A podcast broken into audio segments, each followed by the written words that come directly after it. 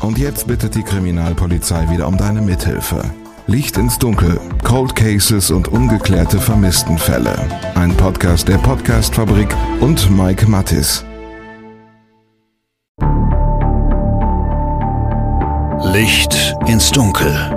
Cold Cases und ungeklärte Vermisstenfälle von hier. Einen wunderschönen guten Tag zusammen. Herzlich willkommen zu Licht ins Dunkel. Wir sprechen über Cold Cases und wir sprechen über ungeklärte Vermisstenfälle. Ich bin Mike. Ich freue mich sehr, dass ihr heute wieder mit dabei seid. Und wir machen gleich weiter mit unserem Identify Me Spezial. Ich glaube, dazu muss ich mittlerweile gar nicht mehr so wahnsinnig viel sagen. Worum es geht, dürfte klar sein um Cold Cases, bei denen Polizei und Staatsanwaltschaft auch Jahrzehnte nach dem Mord nicht wissen, wer die unbekannte Tote ist. Und damit steht und fällt eben auch die Aufklärung des Falls. Das werden wir heute sehr, sehr deutlich sehen. Heute geht es um einen ganz besonders grausamen Mord. In diesem Fall ist sich die Polizei aber sicher, dass sie den Täter kennt, wenn sie die Tote identifizieren kann. Ich spreche hier ausdrücklich von einem besonders grausamen Mord, auch wenn Mord natürlich an sich immer was Grausames ist, vollkommen klar. Es gibt aber eben auch das Mordmerkmal der Grausamkeit. Das wird relativ selten angeklagt, weil es eben besondere Umstände benötigt. Ich habe da mit mehreren Fachleuten drüber gesprochen, die sich diesen Fall angeschaut haben. Alle wollen übrigens nicht namentlich genannt werden, alle sagen aber, hier kommt zumindest mal Grausamkeit als Mordmerkmal in Betracht. Bevor wir starten, noch ein paar Reaktionen von euch. Lydia schreibt mir zu Episode 39 der ersten Episode der Identify Me-Reihe. Hallo Mike, letzte Woche ist mir dein Podcast von einer Freundin empfohlen worden. Die Folge über die Identify Me Kampagne fand ich ganz besonders spannend. Toll, dass das BKA dir so viel zu den Hintergründen erzählt. Das bekommt man sonst so ja gar nicht mit. Toll finde ich auch, dass du offensichtlich zu allen einzelnen Fällen was machst und das nicht irgendwie zusammenfasst. Das wird also jedem Opfer und jedem einzelnen Schicksal gerecht. Wenn ich dich richtig verstanden habe, dann haben die Ermittler in allen Fällen mit dir gesprochen. Das wäre ja richtig toll. So bleiben die Morde in Erinnerung und werden wieder in Erinnerung gerufen. Ich freue mich auf die nächsten Folgen. Lieben Gruß, Lydia. Vielen Dank für deine Nachricht. Und ja, vorletzte Woche habe ich die letzte Interviewzusage gekriegt. Der Interviewtermin steht allerdings noch nicht hundertprozentig. Wenn das dann aber der Fall ist, dann nehme ich euch dahin natürlich auch über Instagram mit. In den anderen Fällen habe ich das Interview schon geführt oder der Interviewtermin ist für September geplant. Dann äh, wollte ich zum letzten Mal wissen, wo ihr die Fahndungsplakate zur Identify Me Kampagne überall gesehen habt. Und auch da habt ihr mir wahnsinnig viele Mails und Messages geschickt. Carsten schreibt, Bremen ist voll damit. Klar, das ergibt natürlich auch Sinn. Der letzte XY-Fall war ja schließlich der aus Bremen. Timo hat einige in Frankfurt gesehen, Tabea in München in der U-Bahn, Nuri hat die Fahndungsaufrufe in den S-Bahn-Stationen in Gelsenkirchen gesehen und Jana meldet, in Hamburg hängen die auch überall. Und dann noch eine Hörerfrage, die kommt heute von Marcel. Der will wissen, planst du nach der Identify Me-Reihe noch mehr Serien zu anderen Themen? Das kann ich schon mal mit Ja beantworten. Das Ganze allerdings dann erst für 2024. Ganz einfach, weil es ein Verbrechenskomplex ist, der sich dann zum 35. Mal jährt. Die Vorbereitungen dafür laufen aber schon. Der erste Interviewtermin steht auch schon. Die zuständige Polizei nimmt sich da tatsächlich einen kompletten Tag für mich. Ähm, das ist auch nicht selbstverständlich. Außerdem versuche ich da momentan noch Zeitzeugen zu finden. Mehr verrate ich für den Moment noch nicht, aber ich glaube, wer sich mit der deutschen Kriminalgeschichte so richtig intensiv beschäftigt, der weiß wahrscheinlich jetzt schon, wovon ich spreche. Und damit rein in den aktuellen Fall. Vorher gibt's noch ein paar Inhaltswarnungen. Das ist heute nämlich wirklich ganz, ganz harter Tobak. Um es kurz deutlich zu machen, als der Fall Ende Juli 2023 Thema bei Aktenzeichen XY ungelöst ist, moderiert Rudi Zerne den Filmbeitrag mit folgenden Worten ab. Wir haben hier bei Aktenzeichen ja schon einiges gesehen und erlebt an schrecklichen Verbrechen, aber das sprengt jetzt persönlich meine Vorstellungskraft. Wir sprechen heute über Missbrauch, über Vergewaltigung, über Mord, über Leichenschändung und über Inzest. Wenn euch irgendwas davon triggert, dann tut euch selbst den Gefallen und überspringt die Folge heute. Heute geht's nach Altena im Sauerland. Dafür ist das Polizeipräsidium Hagen zuständig. Kriminalhauptkommissar Frank Hamann hat mir dazu Rede und Antwort gestanden. Er hat auch im XY-Studio gestanden und davon einer abscheulichen Tat gesprochen, die er jetzt gerne endgültig klären will. Es geht zurück ins Jahr 1997. Im Januar des Jahres wird Madeleine Albright als erste Frau Außenministerin der Vereinigten Staaten von Amerika. Im April hält der damalige Bundespräsident Roman Herzog seine berühmte Berliner Rede, in der er sagt, durch Deutschland muss ein Ruck gehen. Und im August verunglückt Diana, die Princess of Wales, bei einem Autounfall tödlich zwischen diesen Ereignissen am 2. Juni 1997 ist ein Motorradfahrer in einem Waldstück bei Altena Bergfeld unterwegs. Er will eine Crosstour machen und findet dabei zufällig die sterblichen Überreste einer jungen Frau, sagt Kriminalhauptkommissar Frank Hamann. Ein zufällig vorbeifahrender Motorradfahrer der eine Crosstour machen wollte, ist in dieses leicht abgelegene Waldstück gefahren und hat dann die Frauenleiche, die er zunächst nicht als Mensch hat identifizieren können, aufgefunden, ist dann näher rangefahren und hat dann festgestellt, dass es sich tatsächlich um eine verkohlte Frauenleiche handelt. Der Zustand, in dem sich die Leiche befindet, ist verheerend. Als der Motorradfahrer vom Weiten angefahren gekommen ist, hat er ja in seiner Zeugenaussage angegeben, dass er nicht sofort erkennen konnte, dass es sich um einen menschlichen Leichnam handelt oder ob es vielleicht eine Puppe gewesen ist. Und beim näheren Heranfahren äh, hat er dann erkennen können, dass es tatsächlich ein Mensch ist. Man muss sich das so vorstellen, die Leiche ist damals mit Benzin übergossen und angezündet worden.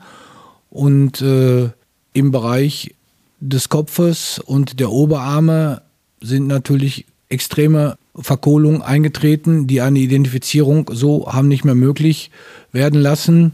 Nur der Bereich der Beine ist von dem Brand weniger betroffen gewesen. Weniger betroffen heißt aber auch, dass das Feuer selbst hier gewütet hat.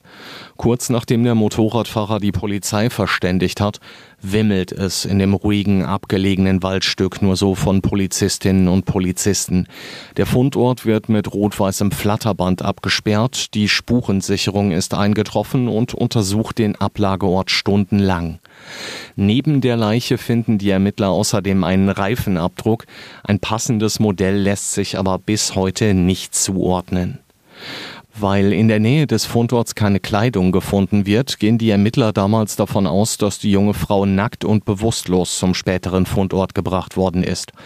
Es wäre natürlich aber auch denkbar, dass die Frau bewusstlos zum Fundort transportiert worden ist, da ausgezogen und angezündet worden ist und der oder die Täter die Kleidung der Frau anschließend wieder mitgenommen haben.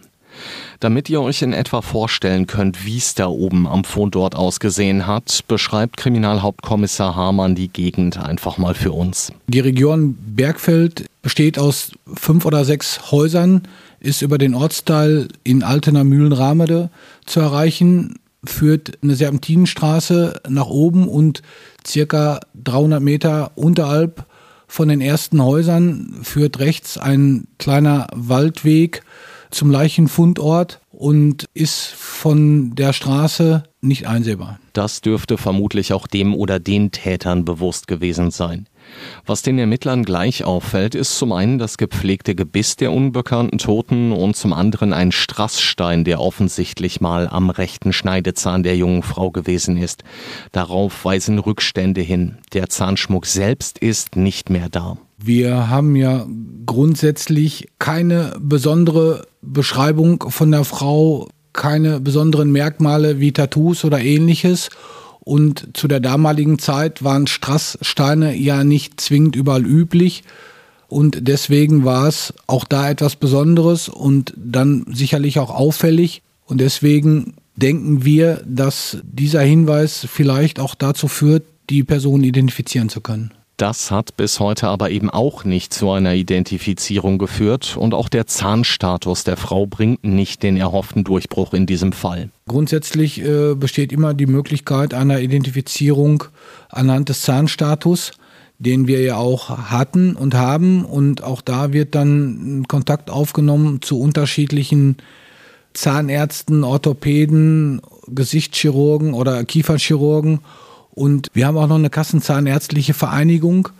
Wenn ich einen Namen zu einer Person habe, können die mir anhand des Namens auch sagen, ob die Person vielleicht schon mal in zahnärztlicher Behandlung gewesen ist. Hier trifft das leider nicht zu, weil wir ja ein unbekanntes Opfer haben und von daher war diese Möglichkeit leider nicht gegeben. Direkt nach dem Fund steht das allerdings noch nicht fest. Da haben die Ermittler noch die Hoffnung, dass sie die Frau möglicherweise relativ schnell identifizieren können. Die verbrannte Frau wird nach dem Fund erstmal ins Rechtsmedizinische Institut nach Dortmund gebracht und dort obduziert. Dabei suchen die Pathologen nach Spuren, unter anderem auch unter den Fingernägeln. Außerdem werden diverse Abstriche gemacht. Im Labor des Landeskriminalamts Nordrhein-Westfalen werden diese Spuren dann analysiert. Eine Woche später kommt der Anruf aus Düsseldorf. Die Ergebnisse der Obduktion und der Laboranalyse machen die Ermittler sprachlos. Auch da beziehe ich mich wieder auf das Obduktionsergebnis. Unter den Fingernägeln der Frau wurde Fremd-DNA festgestellt.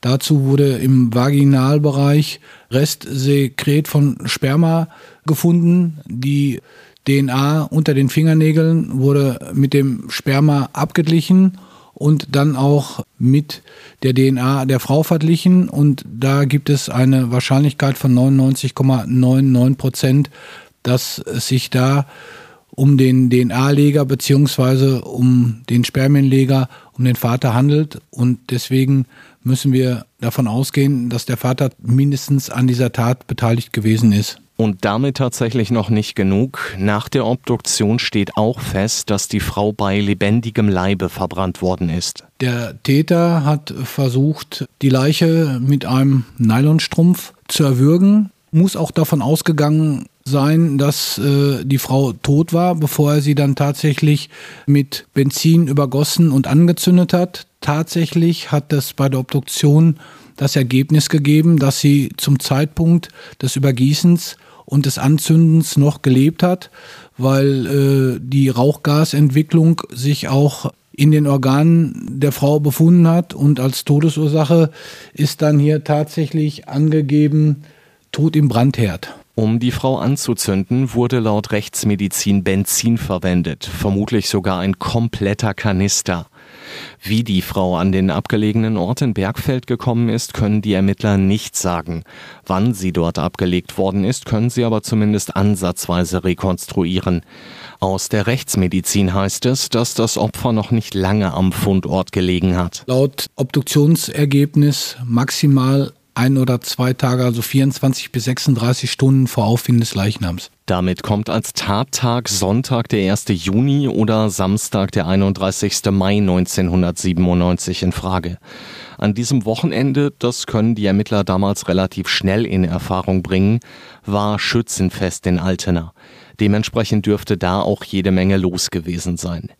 Was das möglicherweise mit dem Mord an der jungen Frau zu tun hat, darüber sprechen wir gleich nochmal ausführlich weil die Ermittler hier mit ihren Spuren und ihren Hinweisen nicht weiterkommen, versuchen sie es auf eine andere Art. Sie fahren nach Wien und bitten dort einen Kriminalpsychologen und einen Fallanalytiker um Hilfe. Ihm sei in all den Jahren noch kein vergleichbarer Fall untergekommen, zitiert ihn die ZDF-Sendung Aktenzeichen XY. Der Mann schlägt eine Gesichtsweichteilrekonstruktion und eine Isotopenanalyse vor. Das Ergebnis, das Opfer dürfte bis zu seinem 15. Lebensjahr in einem osteuropäischen Land gelebt haben, möglicherweise in Rumänien, heißt es in Aktenzeichen XY. Der Schädel der Toten wird nach Schottland gebracht. Da arbeitet ein Kriminaltechniker, der die Gesichtsweichteilrekonstruktion anfertigt. 1998 liegt das Ergebnis dann vor. Das ist aus heutiger Sicht allerdings überholt. 2023 erstellt die Uni Freiburg daher eine neue Gesichtsweichteilrekonstruktion, die auf dem aktuellen Stand der Kriminaltechnik ist. Und dieses 3D-Modell bringt den Ermittlern dann erstaunliche neue Erkenntnisse. In der damaligen Zeit sind ja Altersbestimmungen unter anderem durch verschiedene Zahnärzte durchgeführt worden. Da wurde das Alter geschätzt zwischen 13 bis maximal 22 Jahren. Der Gerichtsmediziner damals hatte schon sich auf das Alter von 18 bis 22 Jahren festgelegt und aufgrund der neuen Gesichtsweichteilrekonstruktion haben wir die Erkenntnis gewonnen, dass der Kopf so weit ausgebildet gewesen ist, dass sie also mindestens 18 bis 22 Jahre alt gewesen ist. Dazu sind wir damals davon ausgegangen, weil die Augenfarbe als blau festgestellt wurde, äh, wurde dann bei der neuen Gesichtsweichteilrekonstruktion auch mitgeteilt, dass das ein typischer Verbrennungsprozess bei Menschen ist, dass sich die Augen dann automatisch blau färben. Tatsächlich handelt es sich aber bei dem Opfer um eine Person, die dunkle Augenfarbe hatte. Als das Ergebnis von damals vorliegt, werden 1998 rund 20.000 Flugblätter und Plakate mit dem rekonstruierten Gesicht der Frau gedruckt und überall in der Region verteilt. Daraufhin kommen neue Hinweise rein. Einer bezieht sich auf einen Wanderzirkus, der 1997 in der Gegend Station gemacht haben soll.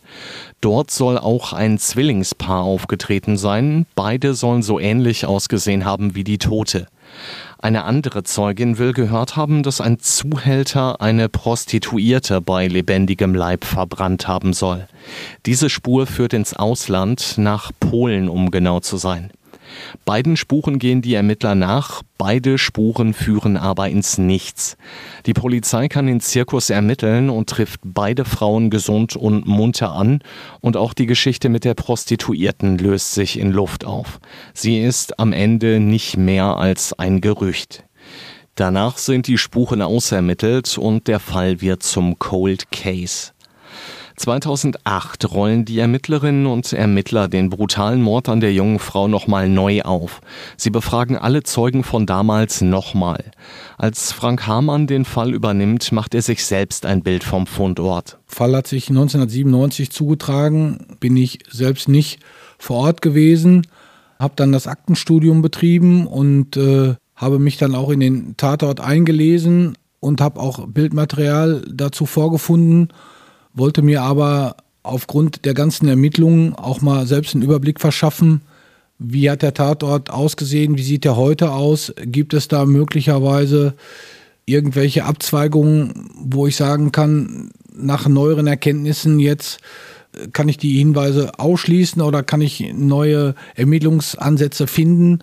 Bin dann dahin gefahren, bin in die Ortschaft Bergfeld gekommen, habe da mit den Anwohnern gesprochen, die damals auch schon als Zeugen von der Polizei vernommen worden sind. Und äh, einer der Anwohner hat mich dann auch tatsächlich zum Fundort geführt. So habe ich die Möglichkeit gehabt, mir mal einen Überblick zu verschaffen, wo ist der Ort überhaupt, wie kommt man da hin, ist das eventuell ein Zufallsablageort, gibt es noch irgendwelche Hinweise, denen man damals nicht nachgegangen ist.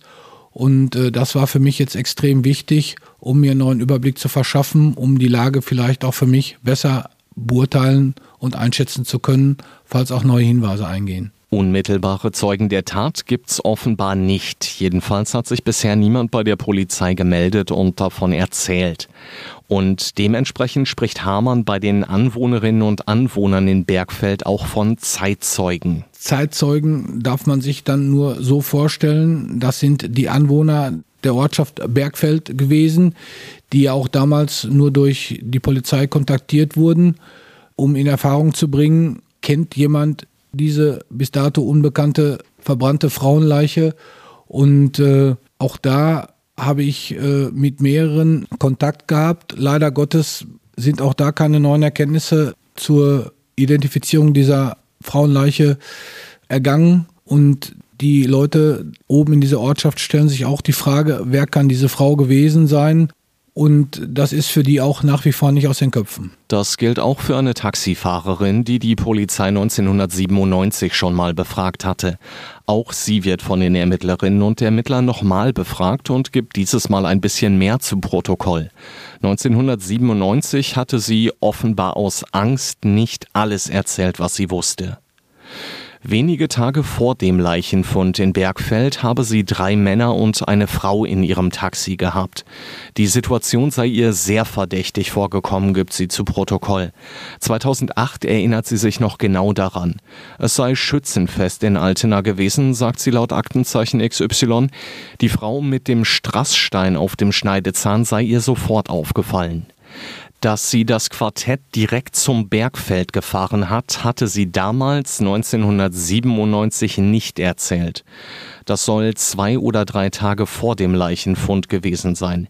Als Orientierungspunkt gibt sie eben besagtes Schützenfest in Altena an, bei dem viel los gewesen sei. Zwei der drei Männer kann die Taxifahrerin tatsächlich auch benennen. Dabei soll es sich zum einen um den Vater und zum anderen um einen Bruder der jungen Frau gehandelt haben. Unterwegs soll sich das Quartett dann in einer anderen Sprache unterhalten haben. Diese konnte die Taxifahrerin nach eigenen Angaben allerdings weder verstehen noch zuordnen. Am Waldrand am Bergfeld seien sie dann ausgestiegen, mitten in der Nacht heißt es im XY-Film.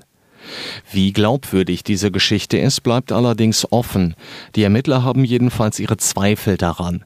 Frank Hamann sagt im XY-Studio bei Rudi Zerne, er gehe davon aus, dass diese Schilderung der Taxifahrerin nichts mit der Tat zu tun hat.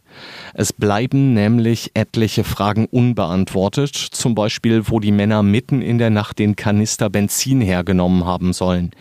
Wahrscheinlicher ist es, heißt es, dass der Vater mit dem eigenen Auto dort hochgefahren ist. Ob der Täter Ortskenntnisse hatte oder nicht, ist nicht klar. Zwar ist die Gegend abgelegen, das spricht aus Sicht der Ermittler dafür, dass er sich ausgekannt haben könnte. Dagegen spricht allerdings, dass der Waldweg in einer Sackgasse endet. Hätte der Täter gewusst, dass er in der Falle sitzt, falls ihn jemand verfolgt, dann hätte er sich diese Stelle vermutlich nicht ausgesucht. Das ist auch rein spekulativ sicherlich möglich, dass sich der Täter im Vorfeld schon mal die Örtlichkeit angeschaut hat, weil die Leiche ja abgelegt und angezündet worden ist. Durchaus möglich und denkbar, dass der Täter diesen Ablegefundort des Leichnams auch nur rein zufällig gefunden und ausgewählt hat, weil er abseits der Straße liegt und die Entdeckungswahrscheinlichkeit relativ gering für ihn gewesen zu sein scheint. Um vielleicht doch noch an den entscheidenden Hinweis zu kommen, nutzt die Polizei in Hagen dann die internationale Kampagne Identify Me. Dabei wird der Fall im Juli 2023 nochmal bei Aktenzeichen XY thematisiert. Dabei legt Mordermittler Frank Hamann den Fokus vor allem auf den Strassstein und auf den Zahnstatus der jungen Frau. Gezielt spricht er Zahnärzte an, denn nach der Ausstrahlung wird bekannt, dass damals 1997 nur Zahnärzte solche Strasssteine aufgetragen haben. Erste Hinweise, die durch die Kampagne und die damit verbundene Aufmerksamkeit eingehen, bringen aber keinen Durchbruch. Das kann ich ganz sicher sagen, weil auch da Namen genannt worden sind und wir konnten anhand der vorhandenen DNA unseres Opfers die Hinweise ausschließen. Einen weiteren Fokus legt Kriminalhauptkommissar Hamann auf die neue Gesichtsweichteilrekonstruktion und auf den Fundort der Leiche. Für uns ist äh, grundsätzlich wichtig, das Geschehen einmal darzustellen, so wie wir es aus der damaligen Akte kennen dass man erkennen kann, wo ist der Tatort gewesen, wie ist die Leiche in letzter Konsequenz aufgefunden worden, wo ist der Ort. Da gibt es Kartenmaterial, was dann auch tatsächlich bei Aktenzeichen gezeigt wird, was natürlich auch den Originalkarten aus der Akte damals entspricht. Für uns ist es extrem wichtig. Es gab schon eine Gesichtsweichteilrekonstruktion. Mittlerweile gibt es aber wesentlich neuere Techniken. Deswegen haben wir auf diese neue Gesichtsweichteilrekonstruktion sehr viel Wert gelegt, um das Ganze noch etwas zu verdeutlichen. Wir haben dabei aber erkennen können, dass es ganz grobe Übereinstimmung von der ersten Gesichtsweichteilrekonstruktion aus 98 aus England und der neuen aus Freiburg gibt. Und mit dieser zweiten Gesichtsweichteilrekonstruktion geht Hamann dann im Juli 2023 auch ins XY-Studio und bittet dort um Hinweise. Vorrangiges Ziel ist natürlich mit dieser neuen Gesichtsweichteilrekonstruktion allen Menschen, die diesen Filmbeitrag sehen, zu zeigen, wie das Opfer damals ausgesehen haben könnte, um eine Identifizierung überhaupt zu ermöglichen. Also der große Fokus ist tatsächlich das Bild der neuen Gesichtsweichteilrekonstruktion. Wir haben uns dazu entschieden, das Ganze basierend auf der neuen Technik nochmal durchführen zu lassen, weil die Erfahrung aus einem vergangenen Fall laut unserem LKA ergeben hat, dass sich anhand dieser neuen Technik der Gesichtsweichteilrekonstruktion eine Identifizierung ergeben hat und somit eine Tataufklärung erfolgt ist. Und darauf setze ich jetzt auch in diesem neuen Verfahren, dass wir vielleicht mit dieser neuen Technik dem Opfer einen Namen geben können. Sollte das der Fall sein, dann wäre eine Aufklärung tatsächlich äußerst wahrscheinlich und das ist eben der große Unterschied im Vergleich zu anderen Identify Me-Fällen. Hier ist der Täter bekannt, sobald die Identifizierung erfolgreich ist. Wir haben eine komplette DNA von Opfer und von Täter oder vom Vater, den ich als Täter annehme, so. Halten wir also an dieser Stelle nochmal fest, Tattag war wohl Samstag, der 31. Mai 1997 oder Sonntag, der 1. Juni 1997. Die junge Frau ist erst von ihrem Vater vergewaltigt und anschließend bis zur Bewusstlosigkeit gedrosselt worden. Das ist höchstwahrscheinlich nicht dort oben im Wald bei Altener Bergfeld passiert. Danach hat der Vater seine Tochter in das abgelegene Waldstück gebracht und mit einem kompletten Kanister Benzin übergossen. Anschließend hat er sie angezündet. Die junge Frau ist bei lebendigem Leibe verbrannt, weil sie eben noch nicht tot, sondern nur bewusstlos war.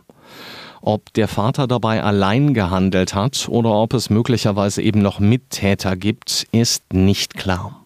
Gefunden wurde die bis zur Unkenntlichkeit verbrannte Leiche am Montag, den 2. Juni 1997.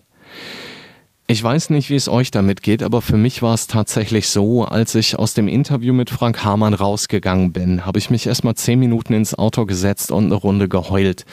Dass ein Vater seiner Tochter sowas antut und dabei mit so einer Kaltblütigkeit und mit so einer Brutalität vorgeht, das war für mich einfach nicht vorstellbar. Und ähm, da bin ich dann tatsächlich wieder bei Rudi Zerne, der bei der Fallvorstellung sagte, das sprengt meine persönliche Vorstellungskraft.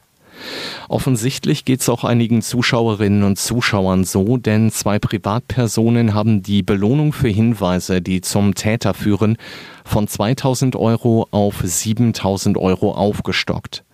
Bevor ich euch jetzt den Kontakt zu den Ermittlern nenne, fasst uns Kriminalhauptkommissar Frank Hamer nochmal zusammen, wie die junge Frau damals wohl ausgesehen hat. Es handelt sich um eine circa 18 bis 22 Jahre alte Frau. Da sind wir auch jetzt relativ sicher. Aufgrund der neuen Gesichtsweichteile-Konstruktion wurde das nochmal bestätigt und festgestellt. Die Frau war circa 45 Kilo schwer, hatte eine Schuhgröße von 33 bis 35, war etwa 1,55 groß und hatte dunkle Augen und dunkles bis rotbraunes Haar, zumindest zum Tatzeitpunkt. Wenn ihr also Hinweise geben könnt, die zur Identifizierung der Frau und oder zur Überführung des Täters führen, dann meldet euch bitte bei der Mordkommission Bergfeld des Polizeipräsidiums in Hagen. Die Telefonnummer ist die 02331 986 20 66. Das Ganze nochmal zum Mitschreiben 02331 für Hagen und dann die 986 20 66. Das Ganze geht natürlich auch per Mail an mkbergfeld.hagen.polizei.nrw.de. Alternativ könnt ihr das Ganze natürlich auch über das Hinweisportal des Bundeskriminalamts oder über das Hinweisportal von Interpol geben. Den Kontakt zu den Ermittlern packe ich euch natürlich, wie ihr es gewohnt seid, in die Show Notes. Die Info, dass der Vater etwas mit der Tat zu tun hat, findet sich übrigens nur auf der Identify Me-Seite des Bundeskriminalamts. Auf der Interpol-Seite fehlt dieser Hinweis. Dafür findet sich dort ein anderer Hinweis, ich zitiere, The woman was wearing no clothing when she was found. Blue and grey cotton fibers were found, which could have belonged to the woman, but it is not sure. Zu Deutsch, die Frau ist nackt gefunden worden. Es wurden aber blaue und graue Baumwollfasern gefunden. Ob die allerdings zur Frau gehören, ist nicht klar. Ob diese Info mit den Baumwollfasern aber überhaupt stimmt, kann ich euch tatsächlich nicht mal sagen. Die Pressestelle der Polizei in Hagen sagt dazu Folgendes, ich zitiere, diese Info stammt zumindest nicht von uns und entzieht sich unserer Kenntnis. Wie diese Info dann also auf die Interpol-Seite gekommen ist, das habe ich nicht herausfinden können. Auf der Identify Me-Seite des Bundeskriminalamts ist diese Info jedenfalls nicht zu finden. Das der Vollständigkeit halber. Und das soll's für heute gewesen sein. Ein ganz, ganz großes Dankeschön an dieser Stelle an Kriminalhauptkommissar Frank Hamann und an Polizeioberkommissar Tim Sendler, den Pressesprecher des Polizeipräsidiums Hagen. Die beiden haben sich eine ganze Menge Zeit genommen und ich fand die Interviewatmosphäre selbst hat mir sehr, sehr gut gefallen. Auch wenn das Thema, über das wir da gesprochen haben, natürlich ein ganz, ganz finsteres ist. Damit bleibt mir dann an dieser Stelle noch ein Ausblick auf die nächste Episode. Beim nächsten Mal sprechen wir über eine unbekannte Wasserleiche, die die Polizei in Bremen aus der Weser geborgen hat. Der Fall ist ja gerade jetzt erst bei Aktenzeichen XY gelaufen. Die Polizei arbeitet momentan mit Hochdruck daran, die Hinweise, die nach der Sendung eingegangen sind, zu bearbeiten. Ich hoffe also, dass uns die Polizei in Bremen in zwei Wochen dann vielleicht auch schon ein bisschen was zur Qualität der Hinweise und zu den ersten Ermittlungen nach XY sagen kann. Bis dahin, ihr Lieben, bleibt sicher und gesund. Alles, alles Gute für euch.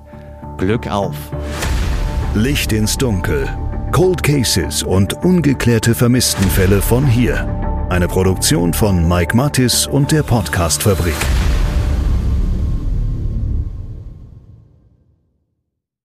Ein Blutbad an Heiligabend in Gütersloh, ein Giftmord in Bielefeld oder ein Femizid in Preußisch-Oldendorf. Die schlimmsten Verbrechen passieren unmittelbar vor unserer Haustür. Im Podcast Ostwestfälle gehen wir den Verbrechen auf die Spur. Wir sprechen mit Strafverteidigern, mit Journalistinnen und Journalisten, die die Fälle Monate, teilweise sogar jahrelang begleitet haben. Ostwestfälle, der True Crime Podcast der Neuen Westfälischen. Jetzt auf nw.de und überall, wo es Podcasts gibt.